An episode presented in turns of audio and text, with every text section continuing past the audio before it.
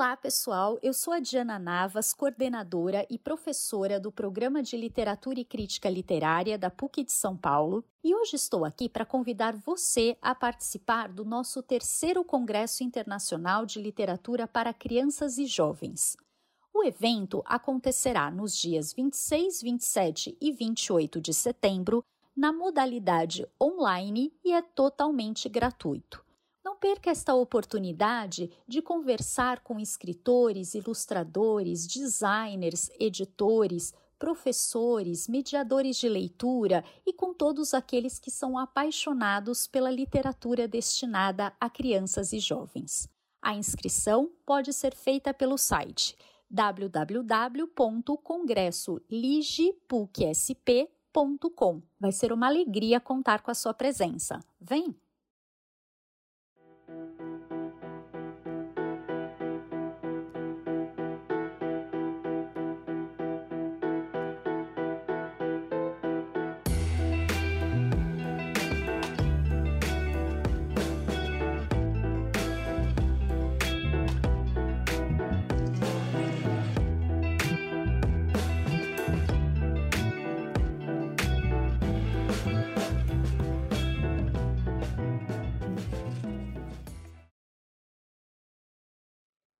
Olá, bem-vindos e bem-vindas ao Literapuc SP, o podcast do Programa de Estudos Pós-Graduados em Literatura e Crítica Literária da PUC São Paulo, idealizado e produzido por nossos pesquisadores e pesquisadoras.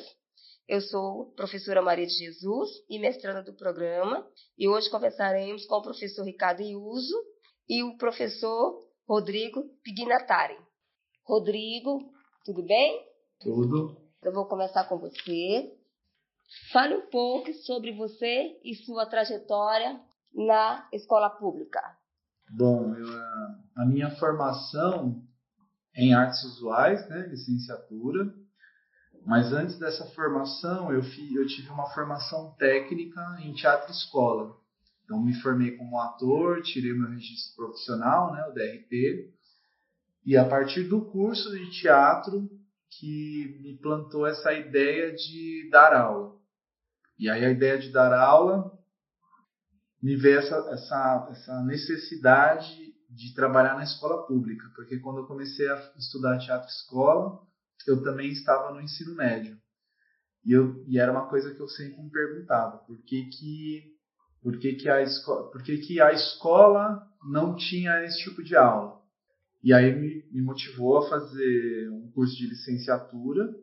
E aí eu fui fazer na área de artes visuais, porque eu já sabia que a aula de arte ela previa já anteriormente a, a, a, virar lei, mas trabalhar as quatro linguagens, né? O teatro, a música, a dança e as artes visuais.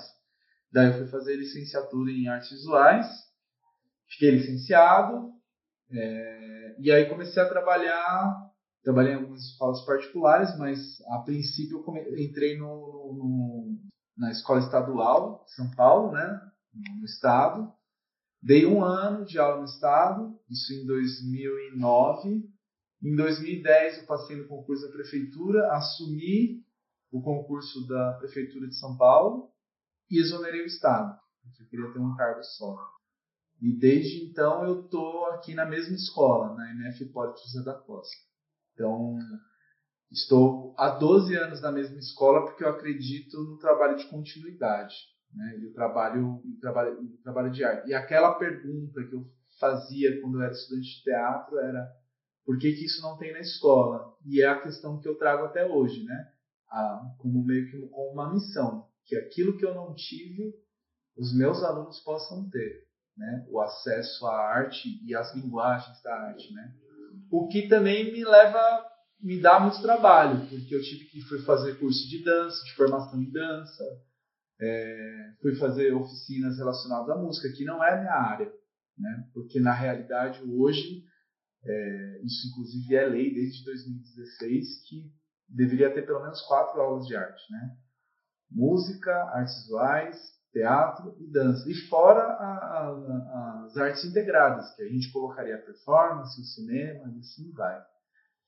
E estou na escola pública desde 2010, na, na, Prefeitura de São Paulo desde 2010 e muito feliz. Assim, realizando meu, meu trabalho assim, com muita felicidade. Muito bom. Agora, professor Ricardo, gostaria que você falasse um pouco sobre você também, sua trajetória. É, bom, eu comecei na, na faculdade, inclusive eu ingressei na PUC em 1998, né? Vim de um tempo de interrupção nos estudos. É, Para eu chegar na faculdade, eu tive que fazer a EJA, né? É, sempre morei em um bairro periférico, no caso em São Mateus, na Zona Leste. Então, é, para mim, assim, sempre foi uma dificuldade, né? Nunca imaginava poder acessar a universidade. E foi com, talvez, apoio de muitas pessoas, né? Que me incentivaram, que eu é, pensei na possibilidade do estudo em História, mas ainda sem essa noção que eu poderia trabalhar dentro de uma escola ainda. Não era um, um desejo inicial. Era muito mais como uma, uma parte de uma conscientização que eu acho que, que me despertou mesmo para o ensino de história. E aí eu me formei em 2004, tive que interromper um ano tal, né, aquela dificuldade de quem tem que batalhar pela bolsa, né, muitas vezes não conseguia pagar, fiquei um semestre sem conseguir estudar, é, tive que fazer a negociação da dívida para poder continuar os estudos. E nesse, nesse meio de campo aí eu conheci muitas pessoas que estavam nessa mesma realidade, né? Então eram grande parte, por exemplo, da, da turma que eu, é, que eu estudava, é, 80% eram bolsistas, né? E vinham das diferentes quebradas aí da, da cidade de São Paulo, todo mundo trabalhando durante o dia, estudando à noite. É, e ali foi um laboratório porque a, a, gente acabava se ajudando, né? Então eu entendia aquela realidade e as pessoas acabavam se ajudando. É, de lá eu pude assim é, começar a entender que aquilo que eu tinha aprendido onde eu morava, né? Que quando a gente ingressa numa universidade geralmente a gente começa a desprezar a, a ideia de uma cultura inferior e outra superior. E ali eu pude é, perceber o quanto era rico onde eu nasci e cresci, né? Mas a visão que nos passava era de que aquela era uma cultura menor, né? Então eu tive contato com grupos de rap, DRR, né? Que surgiram grupos como Consciência Humana, De Menos Crime, pessoal do grafite, do break, né? É, do samba, do futebol, do skate. Então eram várias manifestações é, né, culturais que estavam ali naquela região e eu não conseguia perceber a riqueza, a autenticidade que tinha ali. Com o passar do tempo, né, aliado a essa questão teórica, que ela foi importante também, né, que a gente consegue é, ter esse contato dentro da, da universidade, é que eu comecei a perceber a importância da educação pública. E aí eu comecei a, a projetar isso, que era a gente teria que fazer esse trabalho, porque eu também fui aluno de escola pública e não tenho muitas boas lembranças, né, dessa época de estudante. Então acho que muito mais nesse sentido, falar, pô, mas é, onde que a gente poderia contribuir para que fosse de maneira diferente, para que fosse um local que despertasse e valorizasse a cultura local, né? Então aí eu, consegui, eu fiquei um tempo, quatro anos trabalhando numa entidade particular, mas ela tinha uma ligação, uma linha mais socioconstrutivista, né? E tinha muitos alunos bolsistas tal. Então essa concepção também me ajudou, porque ali eu pude, de alguma maneira, colocar em prática, né? É, aliar um pouco essa teoria. E aí depois fui me preparando, ingressei na, na prefeitura em 2008 em 2010 eu pensei exonerar, né, da, porque não era assim, enfrentei uma escola muito difícil, né, lá no Jardim São Roberto, na Vila Formosa, uma comunidade muito, né, com muitos problemas ali, a questão do tráfico e tal, então ali eu, eu, eu pensei em desistir, né, mas aí passou um tempo, o trabalho foi surtindo algum efeito, né, com, com as crianças, e aí eu desisti de continuar e estou aí até hoje, né? São 14 anos na rede municipal de ensino, já girei algumas escolas, trabalhei a maior parte na Zona Leste e hoje estou aqui na Zona Norte, né, na FIPOL. Muito bom. É muito bom saber que profissionais como vocês se preocuparam né, na escola, porque eu também penso da mesma maneira. Não é? A gente fala, é professor da rede pública, não é falta de escolha, é por opção. A gente se apaixona, acredita e sabe que consegue, que é, pode contribuir, e isso é, é, muito, é muito importante, muito gratificante. Ricardo, e, e o que inspirou você a trabalhar com projetos na rede pública? É, então, é, inclusive foi a partir desse, desse momento mesmo que eu pensei em desistir. Né? Aí conversando com alguns amigos, né? Tinha um grande amigo, Paulo Rafael, ele tinha uma ligação muito forte com o futebol de várzea. E a comunidade lá do Jardim São Roberto, e tinha, tem vários times ali próximos, inclusive um deles que foi campeão da Várzea, Copa Kaiser, umas três, quatro vezes, que é o time da Ajax, né? E a gente percebia que a meninada lá, ela curtia muito futebol de várzea, então você, dificilmente você via eles usando camisa dos times tradicionais, era mais o time da comunidade. Aí ele falou assim, pô, né, por que, que você não tenta fazer um levantamento desses times de várzea para tentar trazer essa, essa galera para dentro da escola, né? E ali eu percebi assim, né, é, a gente iniciou um trabalho de primeiro contato para fazer esse levantamento dos times e, e aí assim foi muito rápido, né, o retorno deles, assim, quanto que eles é, eles nem imaginavam que poderiam falar de algo que faz parte do dia a dia deles sendo discutido dentro da escola, né? E isso fez que a gente se aproximasse bastante. Então ali eu iniciei um, um primeiro projeto, é, aí do, do, futebol de várzea não foi um projeto, foi mais um, para tentar é, ter esse, esse levantamento, esse contato com eles, né, principalmente dessa relação que eles tinham nos finais de semana tal.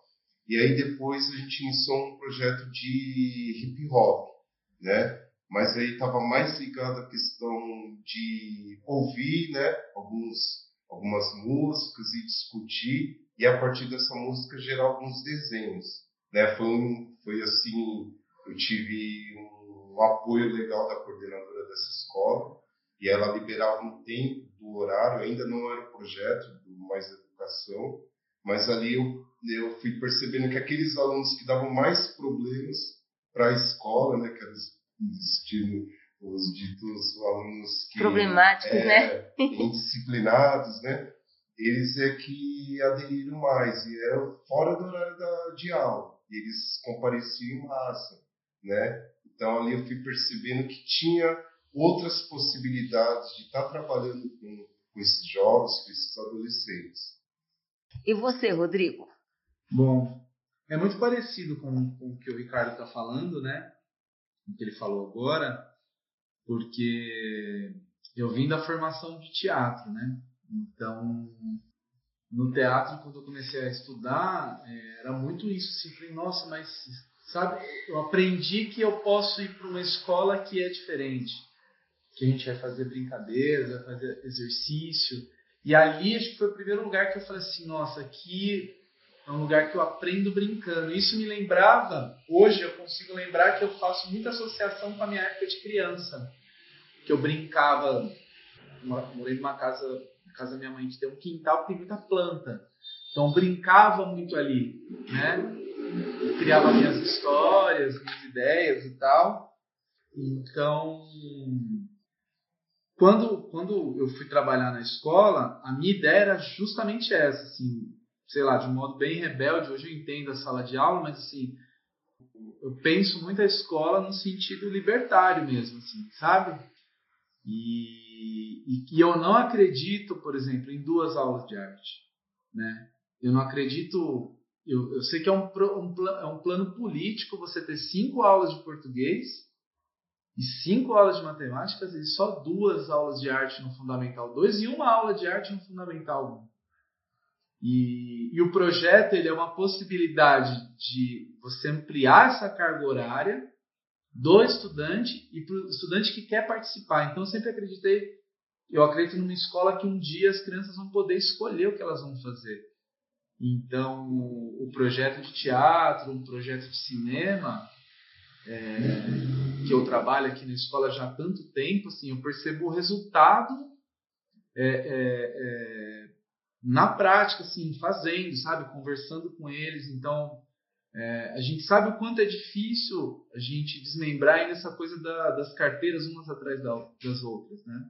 E quando a gente quer dar uma aula diferente, a gente tem que sair da sala, tem que arrumar as carteiras. Então, assim, é, é um trampo gigantesco para você conseguir fazer o mais simples, porque, assim, parece que a gente foi abarrotado de, de, de planejamentos, de ideias, que foi, a gente foi se fechando, porque agora para a gente voltar para a base, que é fazer uma roda, é trabalhoso demais.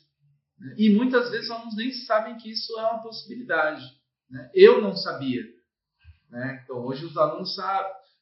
Não que eles não sabiam, mas hoje a possibilidade é muito maior por conta dos projetos que tem na escola. E aqui é isso que o Ricardo falou. Você tem aqueles alunos problemas, aí sempre alguém fala assim, oh, Rodrigo, aquele aluno é do seu projeto, né? É. Ah, então, tem como conversar com ele? E aí, assim, rola essa negociação. E a gente percebe a mudança. Então, o que me inspirou trabalhar em projeto é que um dia eu acredito que a escola seja só projeto. Só projetos.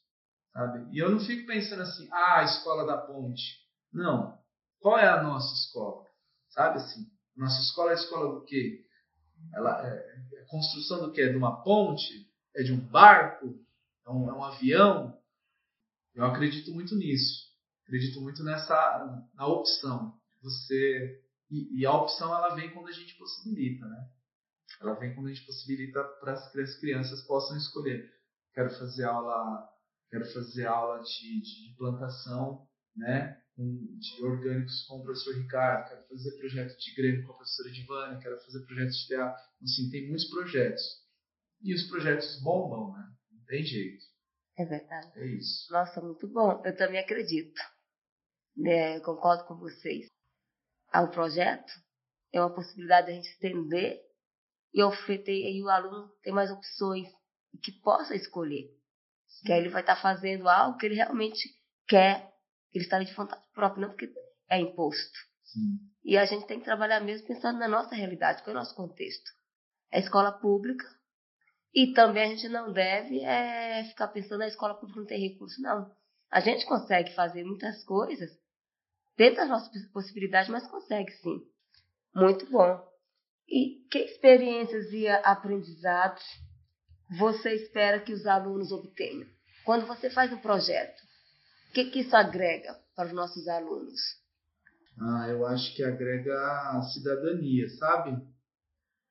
Porque e eu penso muito no mundo que a gente vive, assim, né?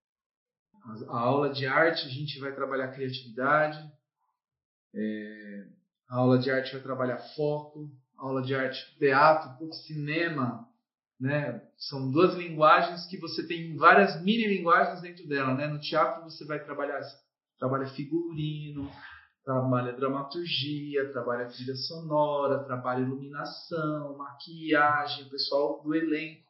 No cinema a mesma coisa. É... Então eu acho que possibilita que as pessoas possam escolher e, e, aprender a lidar com as diferenças em grupo. Né? Hoje mesmo eu fiz uma avaliação com os estudantes do projeto a partir do primeiro semestre e o que eles mais falaram, a gente aprendeu a lidar em grupo. Eu aprendi a ter foco, eu aprendi a lidar em grupo. Eu estou começando a ter mais paciência. Então, assim, e isso é viver em grupo, né?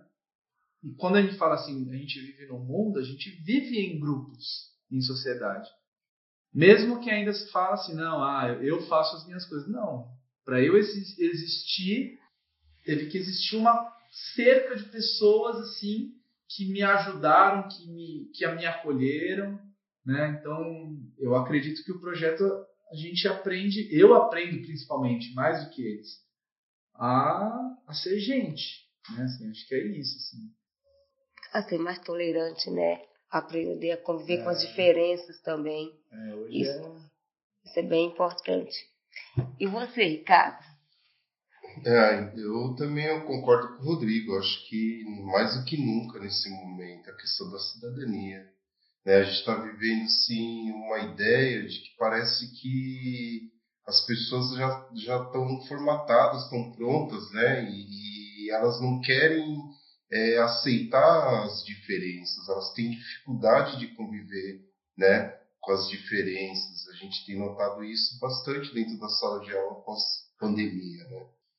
É, mas eu acho que a, a, a, os projetos, é, embora ele a, gente sempre quando está elaborando a gente tem essa né, essa pretensão de atingir o maior número de, de alunos, né, estudantes, é, nem sempre isso acontece. Eu vou, vou dar um exemplo assim da, da, da, do, do Islã, né, da Batalha de Poesias é, durante muito tempo assim é, eu percebo que ainda tem aquela visão muito forte é, do, do vencedor, né? Do, de, do ah, lapidou um, é, de, de 60 estudantes que participavam, um foi o campeão, então vamos exaltar esse aluno tal.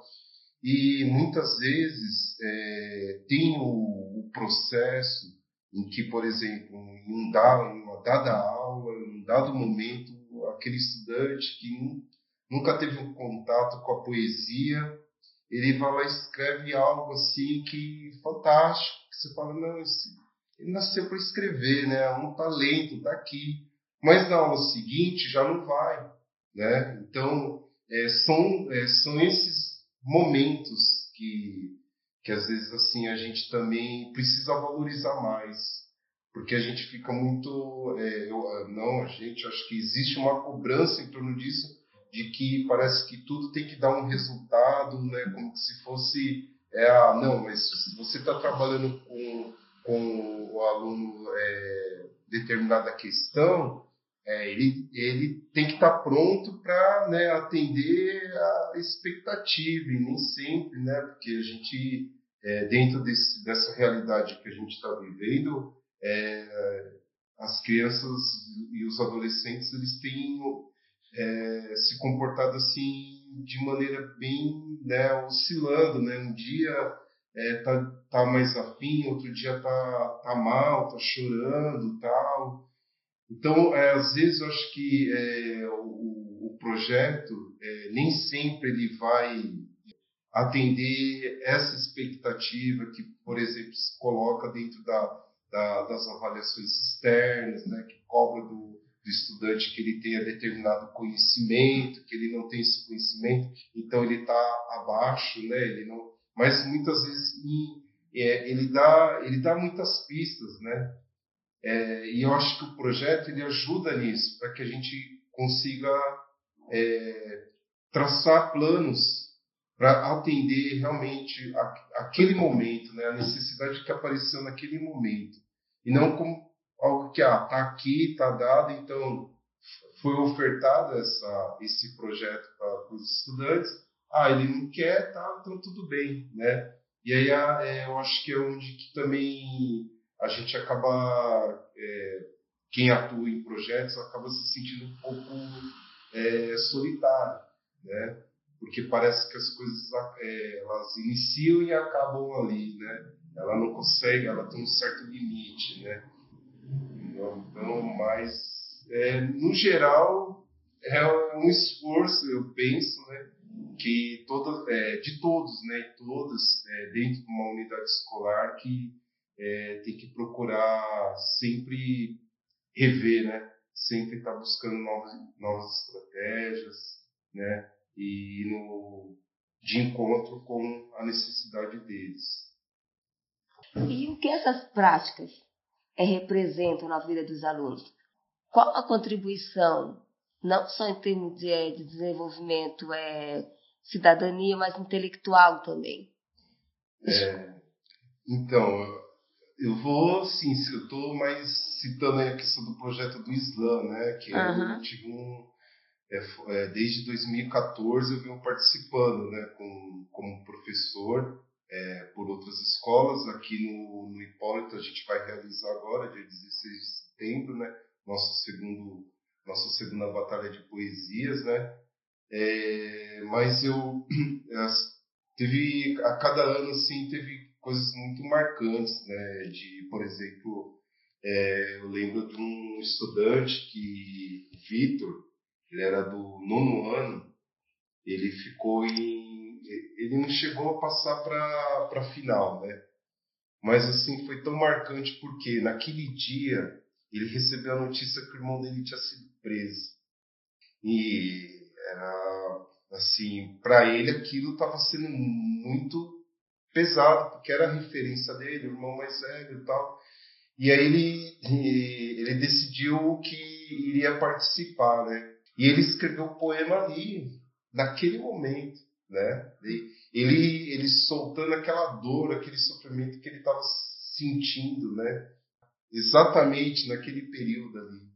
E aí quando ele conseguiu terminar de, de declamar a poesia, meu, ele caiu assim de, de joelho, mano, ele chorava assim, aos prantos. Assim. Acabou, assim, parou, parou. Né? A escola inteira parou. Então, é, é, é, aí voltando àquela segunda questão, né? Quem ganhou foi uma aluna que, inclusive, ela, ela venceu a batalha de poesias, né?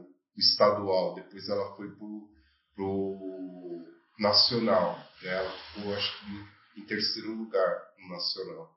Mas o que marcou, né? Nesse dia foi esse fato, né? É, em que momento isso, por exemplo, numa aula né, do dia a dia iria aparecer? Em que momento talvez ele poderia encontrar uma maneira de extravasar aquilo? Porque ele não poderia fazer nada naquele momento, né? Mas ele ele sentia algo muito forte ali e ele precisava extravasar, senão poderia extravasar de outras formas. Mas ele encontrou a partir da poesia, né? Então isso é um fato, assim, né? É, a gente percebe o poder da poesia né, nesse sentido, da, deles é, tentarem encontrar uma maneira né, de canalizar tudo, né, todas essas sensações, sentimentos é, e conseguir traduzir né, em uma declamação, uma escrita, né? Isso mexe bastante com a gente. E você, Rodrigo? Ah, eu faço das palavras do Ricardo as minhas, assim. É, e, tem um tem uma coisa que é isso, assim, é uma mudança é, ali, naquele momento. Muitas vezes a gente não tem nenhuma, nenhuma garantia, aliás, na vida a gente não tem nenhuma garantia de nada, mas é, eu acredito que é ofertado a poesia, a arte, é, a possibilidade de, de, a, de que as pessoas sejam acolhidas e acolhidas pela sua própria obra, né? pela sua, sua própria criação. Eu acho que essa possibilidade da poesia é a possibilidade da poesia no teatro, da, da possibilidade da poesia no cinema, e que é apresentado, o, o para mim é muito claro assim a questão do acesso é, à arte e cultura, porque isso é um direito, não? Isso está na Constituição. Então, assim, é um direito, entendeu? É um direito do Vitor ter acesso à poesia e saber que ele pode se expressar por meio da poesia. É, ele percebeu isso quando ele falou, né? Os meus alunos eu percebo que eles, que eles assim, nossa, mas eu posso fazer. Pode, você pode, você pode ter acesso a isso. Então, é, eu faço questão de dizer, né? O teatro municipal, ele é público. A maioria dos museus em São Paulo, eles são públicos. E muitos deles você não paga para entrar como estudante.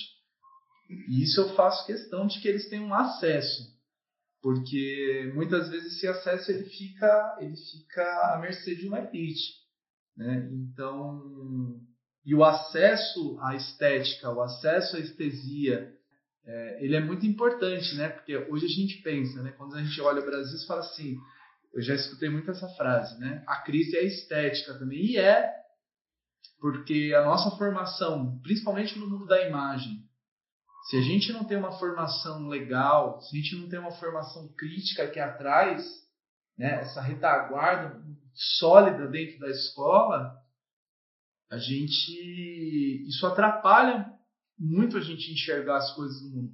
Então, assim, eu acho que ajuda em tudo na vida. Né? E eu falo isso não para os alunos, mas eu falo porque eu fui aluno, sou aluno e continuo sendo aluno, professor, professor, aluno.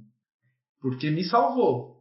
Até hoje trabalho na terapia e falo assim, não, a arte me salvou. Em vários, porque eu passei por situações assim na minha adolescência.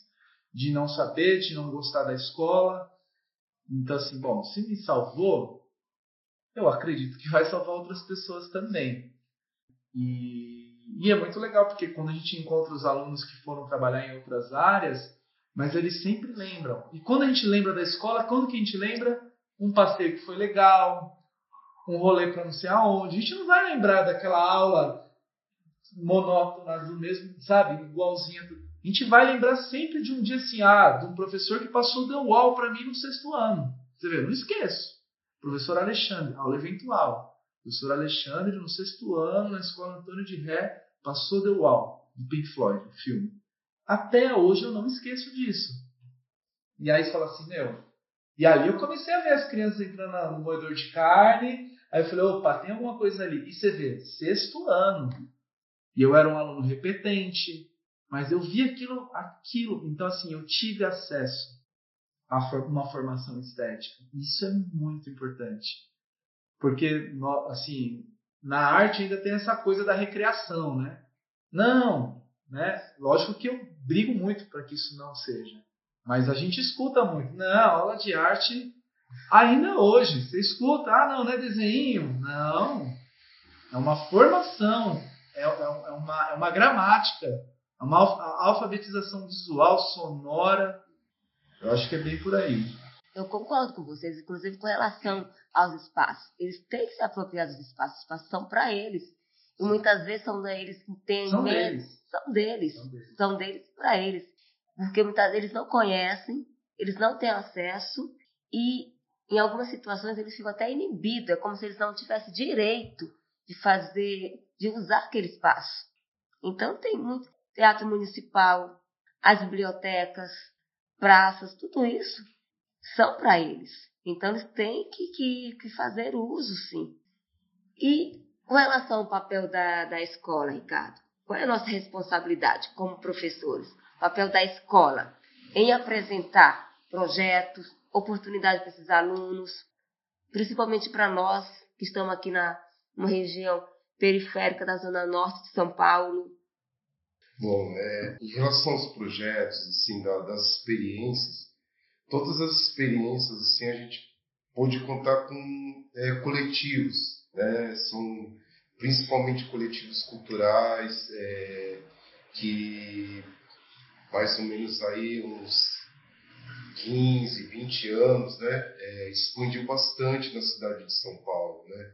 Então a gente pega lá a Coperifa, Zona Sul, é, o sarau suburbano convicto do Alessandro Buzzi, que era em São Miguel, depois passou a ser no centro, né, no Bexiga, que também está, o Bexiga, embora no centro, é visto como periferia, né? é uma periferia dentro do centro, muita resistência cultural lá. É, coletivos, eu fiz parte de um coletivo, aliás, um movimento cultural da cidade de Tiradentes, onde pude trabalhar num cursinho comunitário lá, então, muitas lideranças comunitárias, culturais, tiveram um papel importante na formação. Por exemplo, eu, eu fui é, beneficiado de, de, muito do que aconteceu na periferia, do surgimento da, é, da literatura marginal, né? Ferrez, devido a, a essas figuras. Eles, ele, é, deram a base, né? é, para a gente começar a perceber que o nosso território tinha muito potencial, muita cultura, muita arte, né? E, e, e muita luta, né? São, a gente olha aqui a história do, da região de Fontales, né? É um bairro que ele se constituiu a partir da luta de movimentos é, populares. É, então, a escola ela tem que perceber isso a escola não pode funcionar como algo é, simplesmente que está ali né, e responde né, ao que a diretoria de ensino, que a secretaria municipal determina. quem conhece o território né, são os estudantes. Quem faz a escola é a comunidade. É, por mais que você tenha boas intenções, profissionais preparados para lidar, né, oferecer o melhor ali na, naquela unidade, se ela desconhecer o que está em volta, esse, é, ela vai estar tá correndo para um lado né, e a comunidade para o outro. Então, perceber a potencialidade que existe em cada território, é, dialogar com esses movimentos locais, trazer esses movimentos para dentro da escola, é onde a gente consegue é, caminhar e visualizar outras possibilidades. É, e aí, por mais que venha aquelas determinações de cima, né, a escola ela vai ter autonomia para lidar com, com, as necessidades que são ali, né, que estão acontecendo ali. É, aí o exemplo do, do, do Islã. Né? O Islã surge numa praça é, da estação Guilhermina Esperança, Islã da Guilhermina. Primeiro, segundo Islã, primeiro Islã em espaço público, né? mas foi o segundo que o primeiro foi com o teatro da Roberta Celadalva, né? É, Bartolomeu, isso, isso, né? Ali surgiu o primeiro Islã, depois o Hermes Alcalde, que participou desse Islã, resolve é, organizar o primeiro Islã em praça pública. E ali é, eu pude frequentar, perceber, entender, aprender muito é, com pessoas que é, muitas delas não terminaram o ensino médio, mas uma riqueza de leitura, né, e de expressão, sim, que não fica atrás de ninguém, né? É, ali você é, você começa a questionar, mas por que, que dentro da escola isso não acontece, né? Por que, que a escola tem essa dificuldade, essas barreiras, né, em conseguir dialogar com o que está no entorno, né? É, aí esse é um grande desafio, porque é, de um lado é, não todas, mas boa parte delas resistem, né, a essa abertura, mas os movimentos no entorno estão crescendo cada vez mais, mesmo com tudo, né, essa repressão, né, essa perseguição que teve movimentos culturais nesses últimos anos, né, eles estão aí até hoje atuando. Então, a gente tem que conhecer, a gente tem que ir atrás. E você, Rodrigo? Eu penso que a escola, assim, eu não, não lembro quem disse isso, assim, mas é, para mim faz todo sentido, né? A técnica, ela é a, posterior à necessidade. Então a gente tem nossas necessidades para resolver, para realizar, e a partir das nossas necessidades, que aí vem a técnica. E eu acho que a escola está nesse lugar. Porque não adianta eu vir com a técnica, olha, eu trouxe essa técnica aqui, X, Y, Z, sendo que a necessidade, por exemplo, do próprio Islã, de se falar, eu falo assim, não, eu vou ensinar, vou trazer aqui a mímica, que é, é uma linguagem que eu, que eu me formei também, trabalho, trabalho ainda com os alunos, eles adoram, só que a necessidade de se falar veio antes da necessidade de se usar o corpo. Na verdade, vem a fala e vem o corpo junto. Aí talvez depois aí vem a, aí vem a técnica. Então, quando a gente pensa na própria mímica mesmo, eu brinco muito com os alunos. A mímica veio de uma necessidade porque provavelmente um artista não poderia falar. Ele tinha que usar outra, outro meio para ele não ser punido pelo rei. Então, assim, a técnica ela vem depois da necessidade. E a escola ela tem, tem que estar tá ligado a isso. Porque se ela não está ligada à necessidade da sociedade, dos grupos, é o que o Ricardo falou, ela vai para um outro lugar. E aí fica um lugar que fica muito superficial. Fica muito superficial. E, e, e para mim é muito isso, assim tem toda essa, essa conversa, né? Ah, a escola forma cidadão, mas para ela formar o cidadão, ela tem que saber quem é esse cidadão.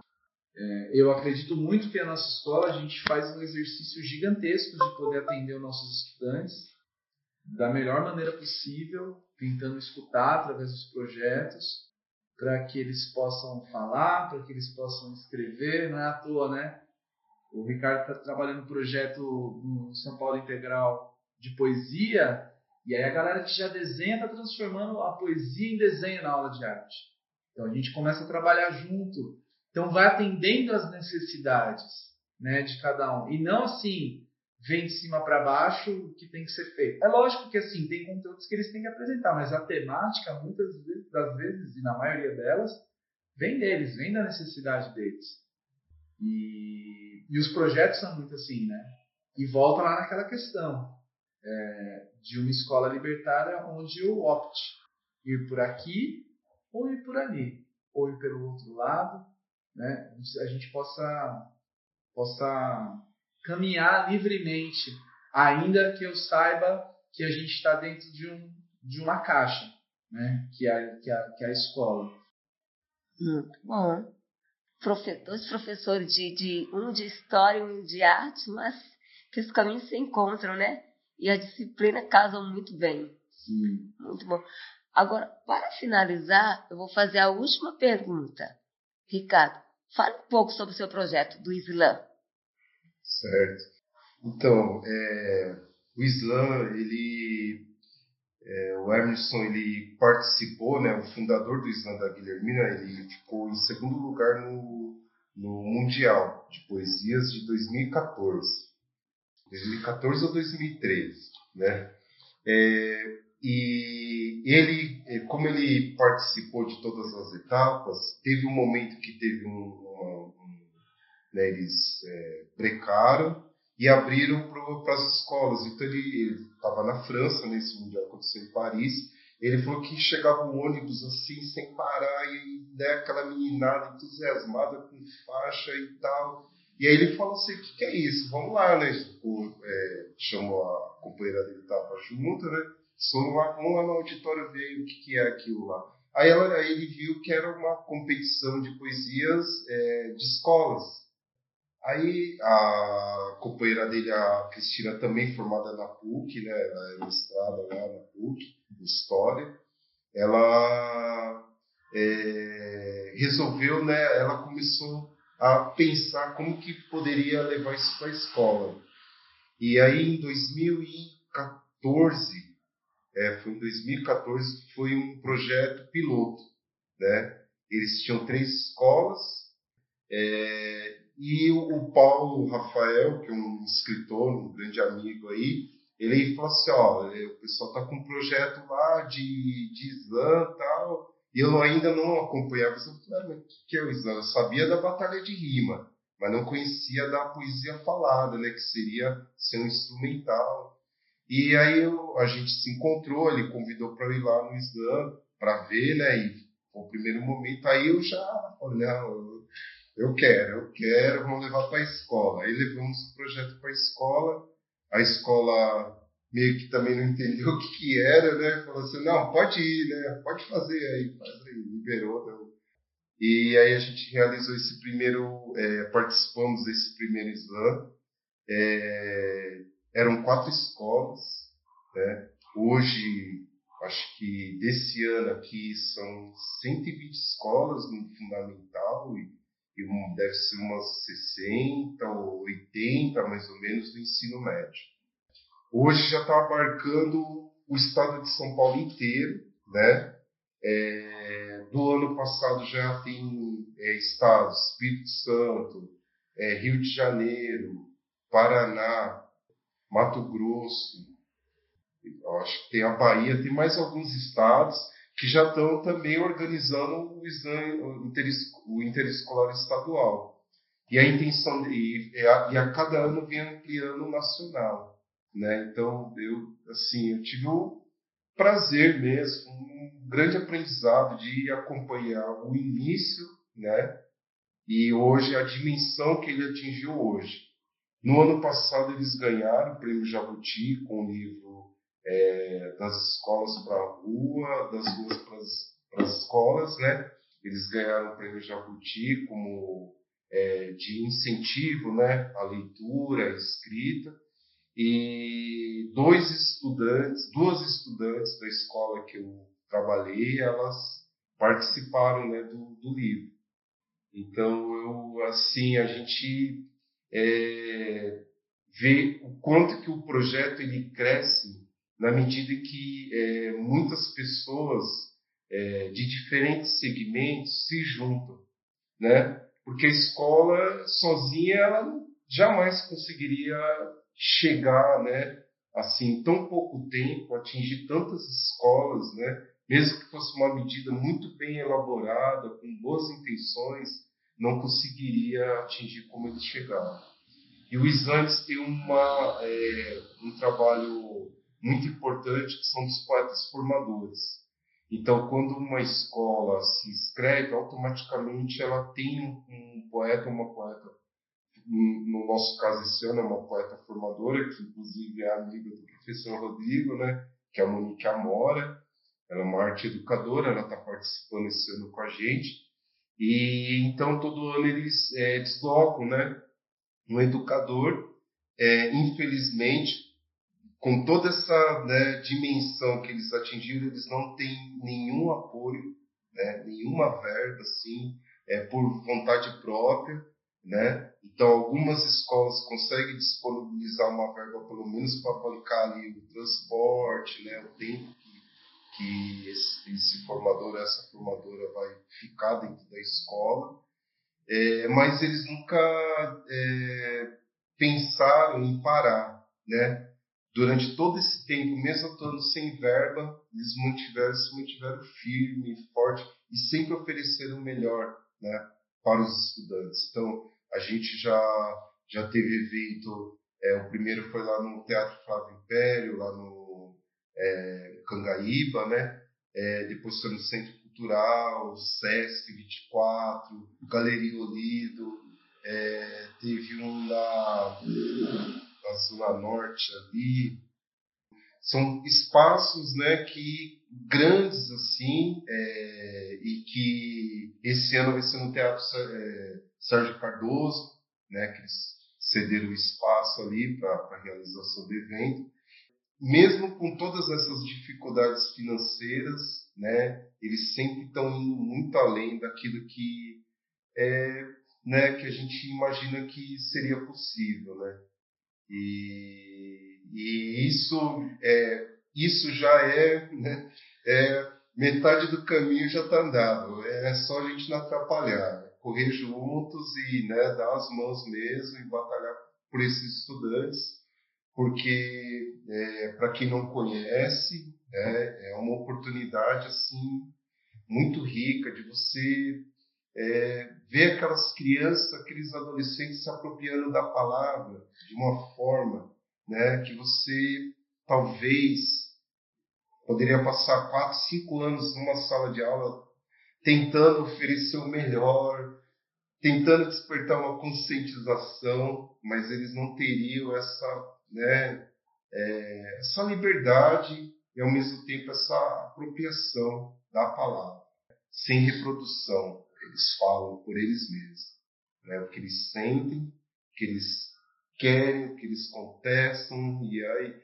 e eu não sei até que ponto também né, a, as escolas estão preparadas para receber esse tipo de, de crítica, né, de pensamento livre. Entendeu? Então, acho que são. Mas, no, é, no geral, é isso, são somas, né? O, a, esse projeto ele só é amplo, ele só ele avança porque são muitas pessoas envolvidas, né? muitas pessoas que que estão afim, que acreditam né, nessas crianças e adolescentes. Exatamente, esses projetos só dão certo porque tem pessoas que acreditam, né? Sim. E que não desistem, mesmo mediante a dificuldade, seguem em frente e a gente vê os resultados, né? Funciona. E são fantásticos, e é muito bom, né? Ver as crianças e adolescentes tendo autonomia para criarem, sem serem podados, né? Sem crítica, livremente, muito bom. E você, professor é, Rodrigo, fale um pouco agora sobre o seu projeto na escola.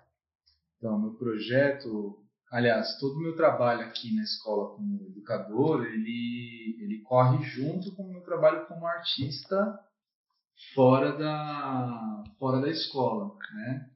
Porque eu pertenço a um grupo de teatro que a gente mistura várias linguagens, já misturamos várias linguagens artes visuais, é, é, audiovisual. Para o meu grupo de teatro, um outro grupo de teatro que eu participei em Guarulhos, é, eu comecei a criar trailers das peças que a gente e aí a gente começou a usar nas peças um trabalho de audiovisual. E aí eu fui fazer um curso de cinema, porque falei, já é uma oportunidade de eu trabalhar isso na escola. Teatro eu já trabalhava aqui, na escola já há muito tempo. E aí eu comecei a trabalhar com cinema, porque eu fui estudar cinema e eu falei, não, é possível. Né? É possível é, é, trabalhar com cinema. Por quê? Celular. Né? Hoje, por exemplo, os primeiros trabalhos que a gente fez aqui na escola com meu primeiro projeto aqui, trabalhando no audiovisual, era um projeto de fotografia e vídeo. Que eu dava os conceitos básicos de fotografia, a questão de trabalhar o olhar, né, a partir do olhar do estudante, e, e que num dado momento a gente começava a trabalhar com vídeo. Porque você conhecendo um básico da fotografia, de enquadramento, é, luz tal, você consegue trabalhar com vídeo. Então, os nossos primeiros projetos aqui, a gente trabalhava com uma câmera na escola. Agora, os nossos filmes que a gente produz aqui, é tudo produzido a partir do celular. Né? Os nossos, nossos últimos trabalhos, inclusive de animação. Então, fui buscar formação, formação de cinema. E isso muito interessante porque, ao mesmo tempo que eu fui buscar, é, a cidade de Guarulhos estava em crescimento gigantesco de coletivos de cinema né? e, e que inclusive é, é, se desembocou no que a gente conhece como a Mostra Guarulhense de Cinema, que nós participamos já praticamente todos os anos com o trabalho aqui da escola. E a mostra era de, era de produção de cinema é, de Guarulhos. E aí, o que começou a acontecer? Algumas outras escolas, a partir do nosso trabalho, outros professores de arte começaram a trabalhar cinema na escola e levar para essa mostra. Então, a nossa de Guarulhos agora, ela tem já quase um, um, Eles falaram, vai ter daqui a pouco só uma sessão só com filmes escolares. E a partir daí, inclusive, nós aqui da escola começamos a mandar os nossos filmes para festivais e mostras de cinema e educação.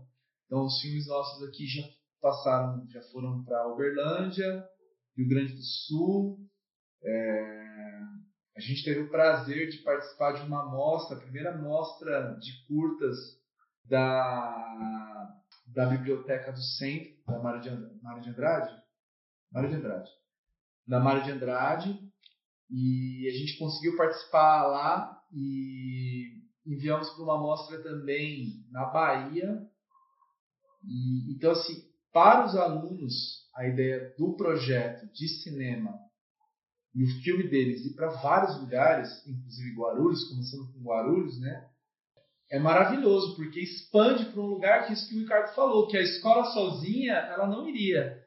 Mas você vê, tá pipocando em vários cantos e aí a gente vai buscando informação, a gente está envolvido, eu envolvido com o meu grupo de teatro, o grupo Glacê, aí tu conversa com a galera do cinema de Guarulhos, então assim, é meio que a gente vai caminhando tudo junto, assim, as coisas vão acontecendo. Né? E o teatro é a mesma coisa. Né? Tudo aquilo que eu faço de teatro com o meu grupo, de ser um trabalho autoral, eu tento trazer para cá. Não outra, não uma cópia, mas que eu vejo assim, não, é, é possível fazer. Né? É possível a gente brincar aqui. E no fim das contas, a gente quer o quê? A gente quer brincar na escola. Né? Quando a gente está criando alguma coisa, a gente está se expressando, mas a gente está brincando né? E, e, e, eu acho que o projeto de teatro e agora é um projeto de teatro e cinema. Então assim, a gente está montando uma peça e depois a gente vai fazer uma, uma, uma adaptação para um curta-metragem dessa peça. A gente não tem a menor ideia de como isso vai acontecer. Mas eles acharam maravilhoso. Não, professor, então, porque os lugares que a gente não consegue apresentar, a gente manda o filme. Então, e eles sabem disso. E é uma geração que, que eu falo, a geração TikTok, eles já sabem fazer edição de vídeo. Tá, na, tá aqui, ó, tá no touchscreen, né? Então a gente consegue fazer uma edição de um jeito. E aí, assim, não, você pode fazer algo para além do TikTok. Você pode produzir um trabalho crítico que, e autoral que saia, né? Eu brinco sempre com a palavra voar. Vamos voar, gente. Vamos voar para, né? E que, que a escola voe junto. A escola e tudo isso também, né? Importante dizer que os projetos acontecem porque a gente tem liberdade para trabalhar. Né? Sem isso a gente não conseguiria. Né? É, e, e, os professores da escola que, que desde lá do primeiro ano né, estão batalhando, a gente fala assim, quando chega no nono, você vê assim, caramba, essa galera poeta, sabe, criativa, mas que é um projeto da escola que começa lá atrás. Então, assim, é, é, a gente não faz nada sozinho. Né? Então, o projeto, na verdade, ele é só um, ele é só um empurrãozinho para aquilo que já vem acontecendo com os nossos estudantes. Isso me deixa muito feliz. Né? Eu sinto que os estudantes hoje, com todos os problemas, eles têm mais possibilidades do que eu tive quando eu era estudante de escola pública. É, com todos os problemas que a gente tem, que a gente sabe que a gente tem. Nossa, muito bom. O Rodrigo e o Ricardo são professores da MF Polito, José da Costa, onde eu também sou professora. E assim terminamos mais um Literapuc SP. Se quiser acompanhar as notícias e o conteúdo produzido pelo Programa de Pós-Graduados em Literatura e Crítica Literária da PUC São Paulo, basta seguir o nosso perfil nas redes sociais. Até a próxima. E Ricardo, o Rodrigo, muito obrigada. Amei fazer isso com vocês. Excelente trabalho de vocês, viu? Eu já conhecia, mas ouvi vocês falando assim. Nossa, fico fascinada. Muito obrigada.